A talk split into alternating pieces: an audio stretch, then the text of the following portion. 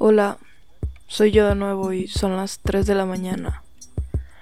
Cuando me siento triste cambio mi cama de lugar, la muevo a la esquina, al centro, escondo todo, quito mis pósters, guardo mis libros en el closet, quito el espejo, cierro la puerta, me acuesto en el piso y me pregunto, ¿cuánto, tiempo, falta para ser feliz? Aquí solo hay pesimismo y miseria.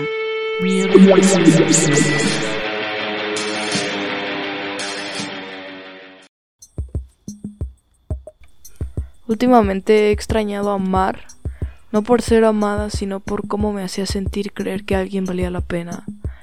En este momento quiero vomitar porque he tomado tanto café que me duele el estómago y me tiemblan las piernas. Estos días no he podido pensar con claridad y me asusta ver lo que hay adentro. Por eso me he llenado de preocupaciones y en realidad es inevitable. El tiempo sigue avanzando y yo no me he movido de este sitio. Hoy voy a contarles las ganas que tengo de no ir a la universidad. Me gustaría no ir a ningún sitio. Me gustaría quedarme aquí y pudrirme en mi colchón. Me dejaría morir. No iría al baño, no comería.